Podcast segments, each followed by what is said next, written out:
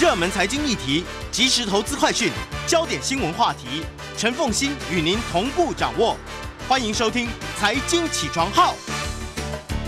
Hello，欢迎大家来到九八新闻台财经起床号节目现场，我是陈凤欣。一周国际焦点，在我们现场的是淡江大学国际事务与战略研究所副教授李大宗李副教授，他同时也是中华战略前瞻协会的理事长。好，来我们来看一下，那么今天的几个事情。当上个礼拜呢，拜登在参加 CNN 的这个呃节目，好，那他有现场的观众对，哈，那他们就类似这种市政论坛这对样子对，哈，现场有观众，然后呢有主持人，他们的王牌主持人 Cooper，哈，对。那么这里面呢两度，呃包括了观众，哈，包括了这个主持人都问到说，如果中国攻击台湾，那美国是否会捍卫台湾对？拜登呢两次呢都非常明确的说，yes，是的，我们有这个承诺啊。那这件事情当然就引发了国际上面的高度关注，台湾就不断的发文说啊，感谢拜登啊，如何？但随后呢，白宫立刻发了新闻稿说，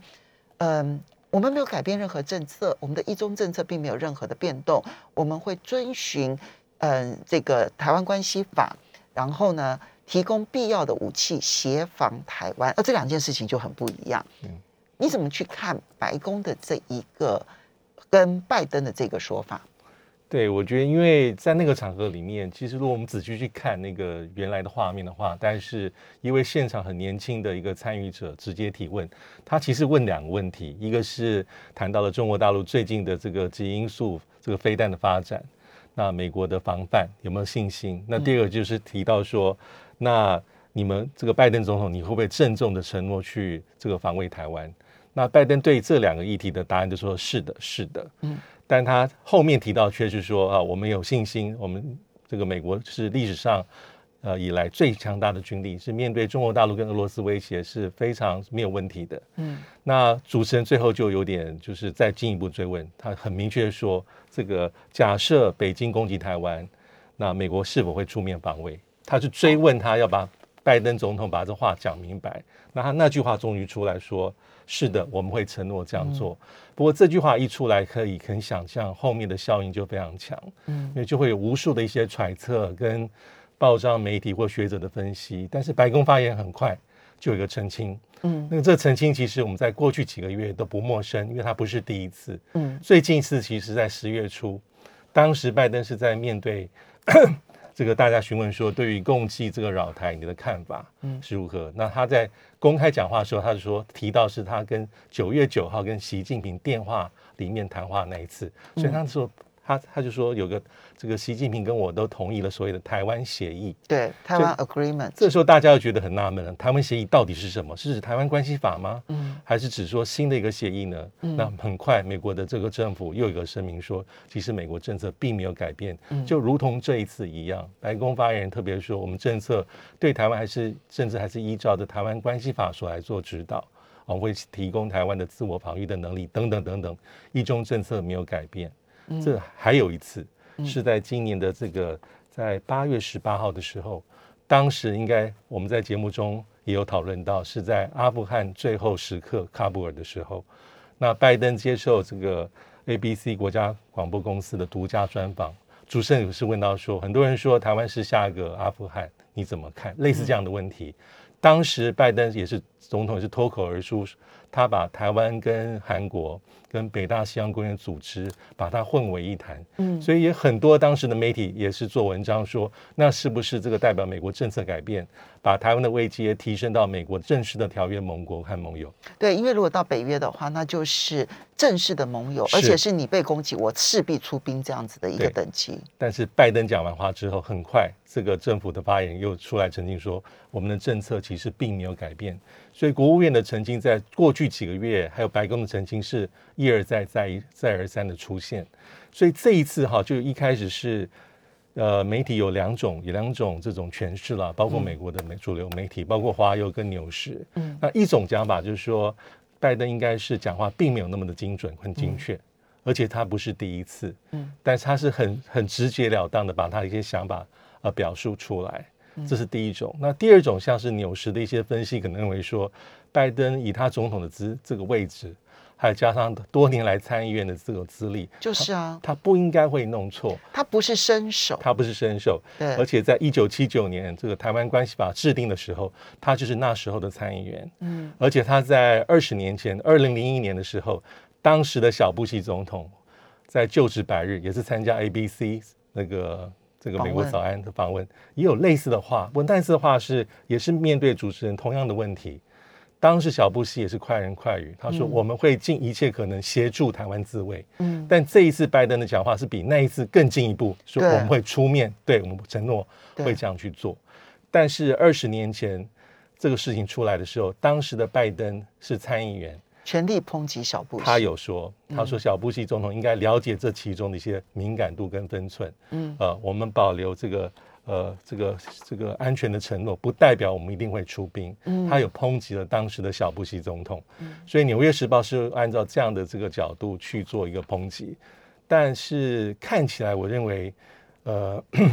这个基本上美国政策并没有改变。嗯，我觉得拜登是用之前实是没有那么精准，但是从他的话语面，可以很直觉可以感受到他对台湾的一个正面的一个一个一个一个一个支持，这样的很直截了当。但是美国的政策到目前为止，在官方上其实并没有任何的变化。好，你刚刚提到这三次，不管是八月十八号、十月初，一直到十月二十一号，对，三次其实提到都是牵涉到说，台湾如果遭遇到攻击的时候。那这个时候，美国到底态度要如何？是啊，不管是把它视为像北约一样的盟友国，或者是说，呃，他跟习近平之间有台湾 agreement 啊，那或者是说这一次提到的这一个有承诺啊，要防卫。当然，事后白宫都发了声明，表示政策没有改变。对，但问题就出在说，如果拜登一而再、再而三的说出跟美国现有政策。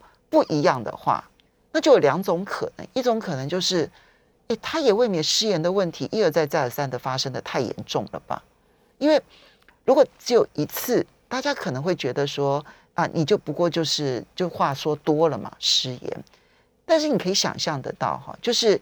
即便是川普哈，他是国际政治的门外汉，嗯，但他在被问到类似的问题，他从来没有说过一句。让大家觉得他反而是失言的话，你可以想象得到，川普会怎么回应？川普会说：“这件事情我不会告诉你，我也不会告诉大家，这样子大家就不会知道我到底要做什么。但是你可以知道，我一向是强硬的。他可能就会用这种方式，然后去表达他的态度，但是绝对不会透露那个底线。那拜登会不如川普的军精明吗？哈，这是我的一个问号。”那，而且他很多话是脱口而出，到现在就有第二种可能，他内心真的在准备一个中美台的新的战略，只是还没有到成熟的阶段。那现在在不同的情况之下被问到的时候，他可能把他内心的底线说出来，这两种可能其实都有可能。对，所以有一种判断是说，呃，这至少可以显现呃，拜登在他心中很直接的一个答案。嗯，但是美国的官方政策其实并没有改变，因为最明显一次达到这个战略模糊或清晰，其实还是在五月份，这个印太事务总监呃 Campbell。他在《金融时报》办研讨会里面，他是直截了当被问到这这个问题，就战略模糊跟清晰。他特别讲说，如果改成战略清晰，对美国会有负面的影响，而且这影响是非常严重。这是最官方的讲法，是直接问到说模糊或清晰这样的问题。所以我觉得说，也许拜登的讲话并没有很精准，因为。因为国务院这个白宫发言人也他不正面去回答说总统有没有失言，嗯，好，他只是说我们重申我们的立场，嗯，所以基本上美国立场大体的方向并没有改变，因为战略模糊基本上对美国还是比较有利，但在模糊当中，有时候美国的姿态是比较强势，嗯，呃，倒过来想，假设战略清晰是一个这么好的东西，那美国早就战略清晰了，把话讲得明白。战战略模糊没有改变，但战略模糊当中呢，可能拜登往那个更清晰的部分走了一小步，走一小步。我们稍微休息一下，马上回来节目现场。欢迎大家回到九八新闻台财经起床号节目现场，我是陈凤欣。在我们现场的是淡江大学国际术语战略研究所副教授李大中李副教授，也同时是中华战略前瞻协会的理事长啊。那非常欢迎 YouTube 的朋友们一起来收看直播。刚刚提到的是拜登的发言，那在国际上面很热。那你也就知道说，现在台湾问题变成国际上面的热名词哈，一波荡漾。哎，那接下来我们再来看到的是，哇，这个动作很大。土耳其总统 Erdogan 他突然下令驱逐包括美国在内哈，美国、加拿大、纽西兰，然后以及还有包括了欧洲的，比如德国、法国，然后芬兰、瑞典、挪威。啊，这几个国家的这个大使，十个国家的大使，哈，一口气说要驱逐出境，哈，然后呢，理由就是呢，这十个国家呢，这个对，嗯，土耳其的政策指指点点，然后呢，要求说呢，土耳其呢必须要释放异议人士卡瓦拉，好，那这件事情很特别的是，他们的外交部没有执行，然后现在这件事情好像。可能要收尾了，怎么来看待？对，因为这个事要话说到十月十八号，就是刚才凤青所讲的十国这个驻土耳其的大使馆有个联合的声明，就要求说土耳其能够去释放和目前这个这个呃人权人士卡瓦拉，因为他从二零一七年到四月到现在基本上是被拘禁的。嗯，那即使是在今年去年二月曾经获判无罪，但是今年土耳其的这个上诉法院又说有新证据指控这位。呃，这位名誉分子，呃，也是个商人，涉入其实也是个慈善家，也是慈善家，涉入二零一六年的这个流产政变，嗯，所以他又被关押，然后一直到现在为止都是在监狱当中。那这也是一个目前国际社会关注土耳其人权状况的一个指标。所以这十个国家的大使馆在十月十八号有个联合的声明，但是看起来这几天是有个转换。那原因是因为在十月二十三号的时候，这个土耳其总统也是强人。埃尔段他很强势，他说我要把这十个国家的大使驻土耳其大使列为不欢迎人物，要把你们驱逐出境。所以大概在两天之前有个新的状况，就是根据土耳其的电视台的报道，这十国的大使又有一个联合的一个声明啊，意思是说会去尊重土耳其的法律、当地的司法的制度啊。所以对土耳其来说，看起来就是一个暂时的下台阶。所以看起来是说。呃，这个埃尔段认为说，这个在你们发表最新的声明不干预土耳其的内政之后，呃，相信你们会更加的小心。所以看起来表面上这事情是落幕，但是实际上，因为土耳其这几年的一些呃在内政上的一些作为，还有跟西方世界，尤其跟美国的关系，其实比较紧绷的。这是后面比较值得注意的一个重点，嗯，因为埃尔段毕竟是一个执政大概有十九年的这个土耳其的领导者，嗯，他最早期其实是在这个呃伊斯坦堡市当市长，那从二零零二零三年啊一直担任总理，那后来他推动修宪的公投，要把土耳其的制度从这议会内阁制改成总统制，所以他在这个两千零七二零一七年四月份通过公投之后。提早举行总统大选，所以二零一八年他担任土耳其的这个有实权的总统，那任期到二零二三，那还可以再一次二零二三，假设再成功的话是到二零二八，所以他假他这样看起来应该是掌控土耳其政坛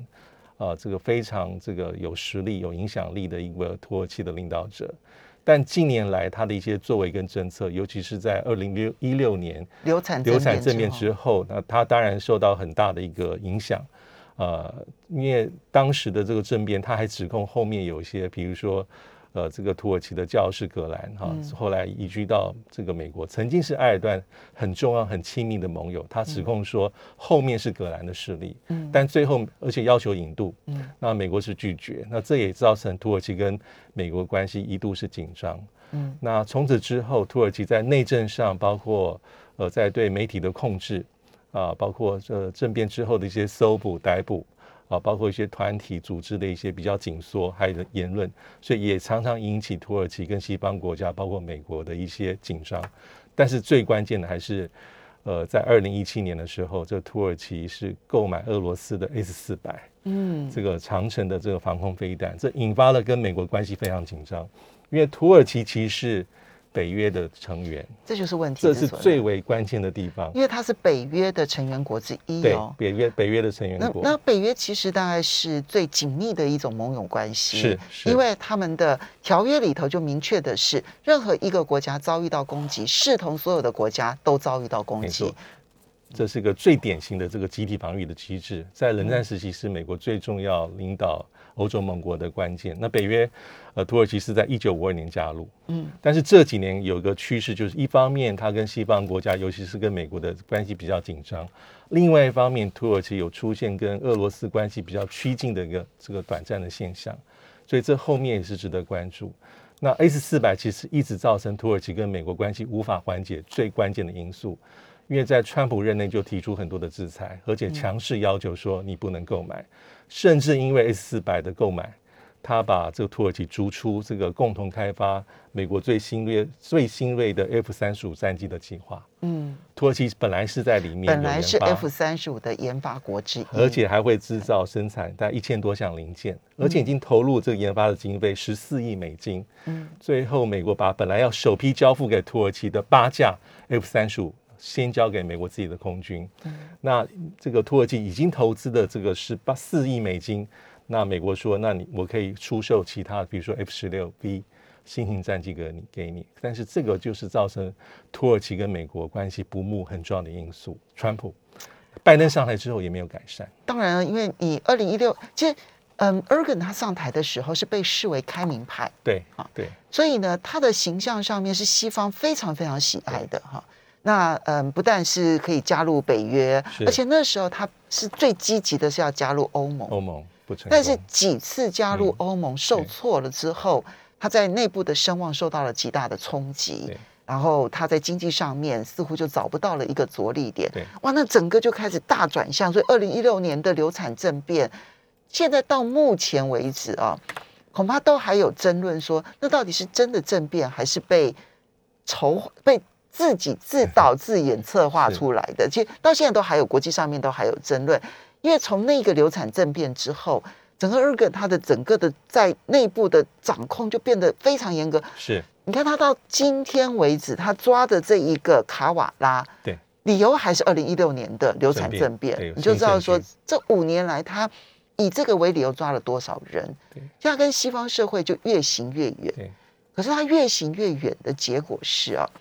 土耳其其实嗯，最近你看到的他嗯跟希腊之间在海上不时发生纠纷，是。啊，就对于这个边界边界的问题，不时的发生纠纷，他很积极的去介入中亚的各种情势，他主动向阿富汗表态说，我愿意去帮助你阿富汗啊，哈。然后呢，之前中亚国家的战争，他也积极的参与，所以他对这个区域，那更不要讲叙利亚的问题哈，所以他是很积极的，现在开始拓展在中亚、中东的势力。那可是他，他又是北约的成员，是然后又跟美国唱反调，又接受俄罗斯的武器，他他下一次的变数会是什么？我觉得目前大家就是看说土耳其跟这个俄罗斯的关系可以走到多近啊，因为呃从拜登上台之后，其实土耳其跟美国关系并没有很明显实质的改善，嗯，因为拜登一直是拖到今年的四月份，他是一月二十号就任，才跟土耳其的这个总统埃尔段通电，已经是隔了三个月，嗯，而且在通电后的这个第二天啊，爆发一个比较呃比较严重的事件，就是呃这个呃呃跟这个呃土耳其的人群还是相关。嗯那最后这两个人实质的见面，应该是在今年的六月份，在这个北约峰会的时候，这个拜登跟埃尔段在场边有大概有四十五分钟的一个会议，但是会议里面看起来镜头看起来是拜登想要示出一些善意，那土耳其也是那时候才六月，他说，呃，这个刚才风清所提到阿富汗，他说我们可以负责在阿富汗机场的一些呃安全方面的工作，诸如此类，有一些看起来双方有一些善意的释放，但是到目前为止，呃，土耳其跟美国的关系并没有明显的改善，包括了像是刚刚讲的 A 四百，包括像人权，还有包括像是的土耳其境内还是非常在意库德族的问题，这也是一直都是呃美国很很关心。那还有一个是土耳其跟俄罗斯的趋近，普廷其实是土耳其跟俄罗斯在历史上其实并不友善啊，是有很多的历史的夙愿。那我们也知道，在前几年在叙利亚内战当中，二零一五年爆发一件事件，就是呃俄罗斯的这个战机被土耳其认为是进入土耳其的领空而被击落。嗯，当时曾经一度造成土耳其跟俄罗斯关系的紧张，但是在二零一六年土耳其流产政变爆发之后，普京是最先致电去慰问埃尔段总统的人。所以从此之后，积极拉拢之后，土耳其埃尔段跟这个普京其见面次数非常的频繁。嗯，那也包括一些能源的合作啊，还有很多的一些相互的善意的一些释放。所以这也是未来美国必须得关注的焦点，因为土耳其它当然是想去能够去这个这个强化它在区域里面的影响力，但是对美国而言，土耳其还是不能放手。但是土耳其目前对被美国还是有很多的一些制裁在，嗯，并没有美国并没有松动的任何的迹象。这就是他们最大最大的难题，你又不可能把他赶出北约，因为你把他赶出去，其实对于欧洲的这一个所有的防卫来讲，影响也非常的大。没错，所以他们希望能够留住土耳其。这一次的十国的外交部呃的的十国驻土耳其的大使，会这么快的就有一点点态度松动的发表声明，尊重土耳其。的内政这件事情，我很意外，很耐人寻味。那也就意味着，其实确实对西方社会来讲，实在土耳其对他们来讲太重要。虽然很生气、很讨厌，但对他们来讲又太重要，战略意义太重要。那那个变数就很大了。对，我觉得最后埃尔段也是找到一个下台阶，因为这十国啊，这是根据土土耳其自己媒体的引述啊，这十国的这个大使啊，又引用了这个。呃，所谓的呃，这个维也纳外交关系里面第四十一条里面的规范呢，大意上就是说会尊重驻在国的法令规章。嗯，那埃尔段就把它解释成说，这些国家已经同意有共识，是不会去干预土耳其的内政，意思说这样是很好的发展。那事情就到此暂时是告一段落。嗯，但是西方社会对土耳其的内政、人权还有它整个外交的动向，还是高度的高度的关注。好。接下来我们再来关心的是波兰跟欧盟之间的关系啊，当然台台湾很少人注意到这件事情，但是呢，嗯，波兰现在俨然又成为了欧盟另外一个破口。那很多人在讨论说，欧盟会不会呃，波兰会不会成为下一个脱欧的国家？是这个争议到底是怎么发生？是法律？对，法律应该说呃稍微远一点，因为大家会谈到说，主要还是静音，还是今年七月份啊，十月七号的时候。因为波兰宪法法院啊，这个最高最高法这个首席的大法官，他宣读判决的时候说，欧盟的法律跟这个波兰的宪法并不相容。嗯，那么这件事情后续影响就非常非常重。我们稍微休息一下，等一下马上回来节目现场，看看这对欧盟的影响。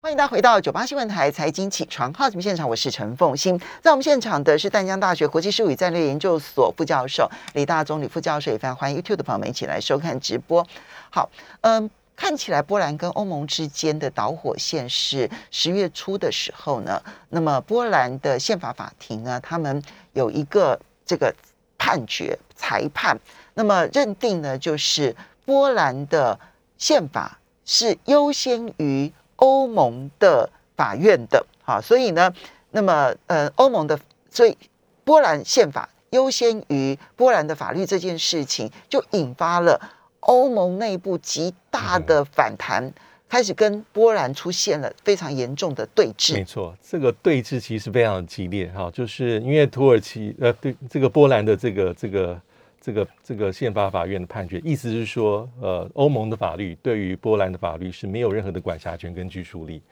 所以欧盟执委会其实很快在十月七号就有一个很强硬的声明啊，认为说欧盟法律要优先于会员国的法律，包括各会员国的宪法的条文，这是毋庸置疑。那所有欧洲法院的裁决，对各国法院在内。都具有拘束力，这是很快，他就有一个严正的声明。之后的这个战场，其实在欧洲议会，因为欧洲议会的这个欧盟执委会的主席啊，冯德莱恩啊，他很明确的讲说，呃，这个波兰宪法法院的判决是对欧盟的基础提出重大的怀疑。嗯，这是从最根本去挑战欧盟这个法律的秩序的一致性跟我们的团结性，而且也是破坏欧盟的一个团结的价值观，因为很清楚。欧盟必须要一个共同的法律基础，才能够提供各会员国平等的权利。嗯，那有法律的确定性之后，才会有各会员国的互相信任，也才能够产生共同的政策。这是过去这么多年来一个共同的基础。这是欧盟的底线，欧盟的底线，而且这是应该是第一次会员国史上第一次由法院啊认为去挑战去挑战欧盟这个这个这个这个这个法律欧盟法律体系的位阶，嗯甚至这个冯德莱恩那时候已经讲到制裁，嗯那之后呢，波兰的总总理也有很强硬的一个反制，他说你们用双重标准对我们。啊，我我是属于我不是属于这种疑欧派的人，嗯。我所属的政党是亲欧派多数的一部分，但是你们欧盟在未经会员国同意之下，试图建立一个超国家、超主权的一个一个体制跟政府，这对我来说是不公平。你对我的批评是带有恐吓的意见，所以这个是他很快的回应。但是我们看到之后啊，包括法国和欧这个德国的欧盟事务的部长。都有类似很强硬的批评，批评波兰啊，意思甚至像是法国的这欧盟事务的部长伯恩，他讲的更直接，他说我先要应该先要跟波兰做进一步的沟通劝导，嗯但是如果没有成果的话，我们应该要考虑各式各样的制裁，甚至他讲说欧盟是具有主权。进入欧盟是你们自己的选择，我们并没有，欧盟并没有强迫任何一个国家加入欧盟。所以现在看起来是波兰这边呢，其实看到他们的民意还是基本上不愿意脱欧的，是希望留在欧盟。波兰并不是英国，对对反而是欧盟其他的成员国，尤其是主导的几个成员国，法国啦、德国啦、荷兰啦，就纷纷的表态说，你真的再不接受欧盟的法律的话，那请你滚蛋，对请你离开欧盟。所以现在看起来是欧盟的态度要比波兰更加的强硬，波兰会退让吗？我觉得现在就是言语的交锋，因为包括这个总理，他最近的喊话也很激动。他说，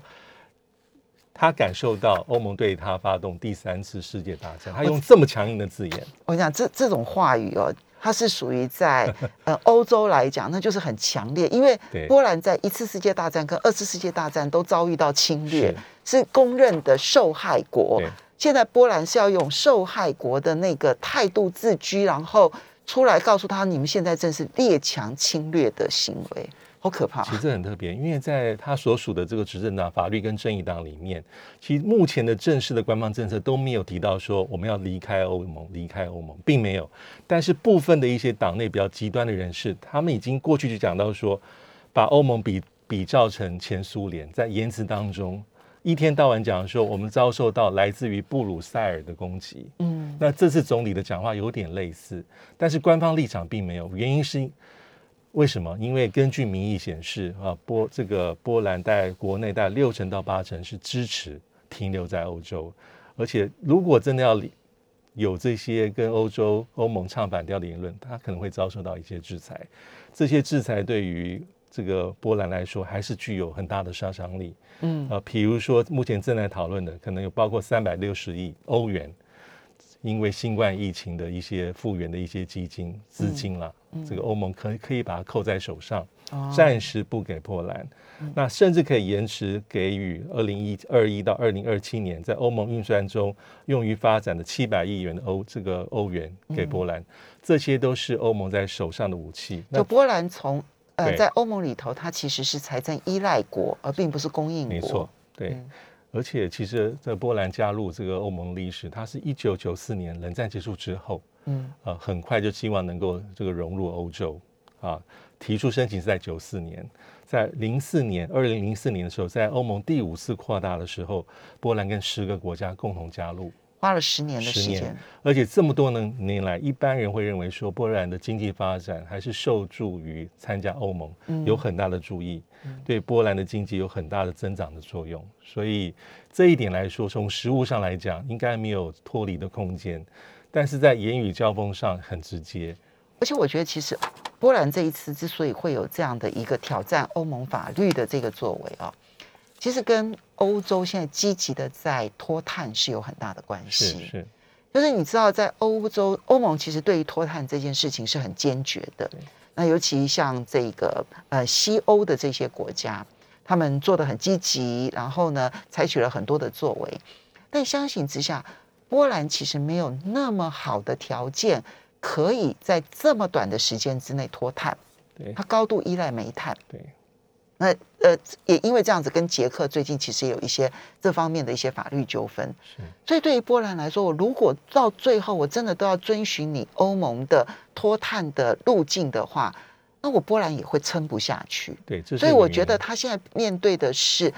两个生存危机的路线选择了，是因为两个都有都有生存危机，他到底要选哪一个？对。那还有其实还有一些原因啦，就是其七月份的时候就爆发类似的一个冲突。嗯那主要还是欧盟认为说，目前波兰的这个右翼政府，他所推动一些内政的改革，基本上有一些嫌疑，就是干预司法独司法的独立。啊，比如说七月份的时候，当时波兰总统下令啊，通过两个法案，是要强迫辞退最高法院的法官，让执政党的法律跟正义党的人士来取代。嗯甚至是让司法部长可以任免普通法院的法官。所以当时欧盟执委会就已经发出一些警告，说你这些所谓的司法改革都有很大的争议。那波兰现在的政府还是比较偏右，所以在一些人权上、民主的议题上，有些时候跟主导欧盟的德法不尽不不见得是走在同一个路径上面，所以它的冲突其实由来已久。那这一次十月份是把这冲突升到最高，变成一个像是一个引爆点。嗯，这当然对于整个东欧的情势也都会产生重大的影响，大家都在观察这个后续的这个发展。好，最后我们很快的来提一下，刚刚前面一段提到土耳其啊，那土那是土耳其去杠上了西方社会、西方国家，对对不对？哈，那现接下来的呢，这个土耳其的这个要求哈，就可能杠上的是俄罗斯吗？哈，然后这个因为土耳其的总统 e r g n 他在十月十九号在非洲的安哥拉议会当中呢，他就说，联合国的安理会无权决定人类命运，人类命运也不应该仰仗二次世界大战当中少数胜利国的仁慈，所以要求取消常任理事国的否决权。那当然，这里面美国、英国、法国、中国跟俄罗斯都有嘛，哈。但俄罗斯第一个跳出来，其实这非常有趣，因为埃尔段类似的发言其实不是第一次。嗯今年在九月这联大这个总辩论的时候，他有类似的讲话，但他所讲的是少数胜利国，一般就是指的是我们安理会里面的五常。对啊，但是普廷在这个公开的场合里面，很快他两天之后就被问到，他的讲法也很直截了当。他说：“如果没有否决权，我们会让联合国变成另外一个国际联盟，那是在一次世界大战之后想成立，但是最后等于是失败的。失败的案例。那普廷所暗指的这意思是，呃，这个五常应该是有它的特权，而且这个特权是合理的。嗯其他国家应该没有任何讲话的余地。嗯那这样是等于是正面回应了这个埃尔段的一个讲话。即便土耳其跟俄罗斯的关系不错，但在这个议题上，可能大家有各自的立场，也是很合理。但我觉得土耳其不断的诉求这个立场，它其实是试图在一些呃开发中国家当中对，去扮演那一个老大的角色。那我还甚至看过一些评论说，难道是土耳其你也想要争长吗？争取的争，入场入场争长嗯。这个目前来讲，并没有很明确这样的表态。不过从他这么多的一些谈话，一下要检讨安理会的成员，要扩大它，一下说要这这个检讨否决权应用，可见他对这个议题是有高度的兴趣那当然啦跟企图性的。他是他觉得他是奥图曼帝国大国呢，对，这就会使得土耳其未来恐怕会让所有的大国都要伤脑筋，到底跟他交往之间的那个进退拿捏，对不对？好。要非常谢谢李大宗李教授，也要非常谢谢大家的收听收看喽，谢谢。